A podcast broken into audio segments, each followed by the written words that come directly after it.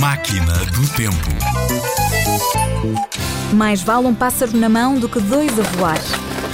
Pegas num livro e vais para a frente da televisão. Assim consegues ver televisão e ler a história que estás a ler.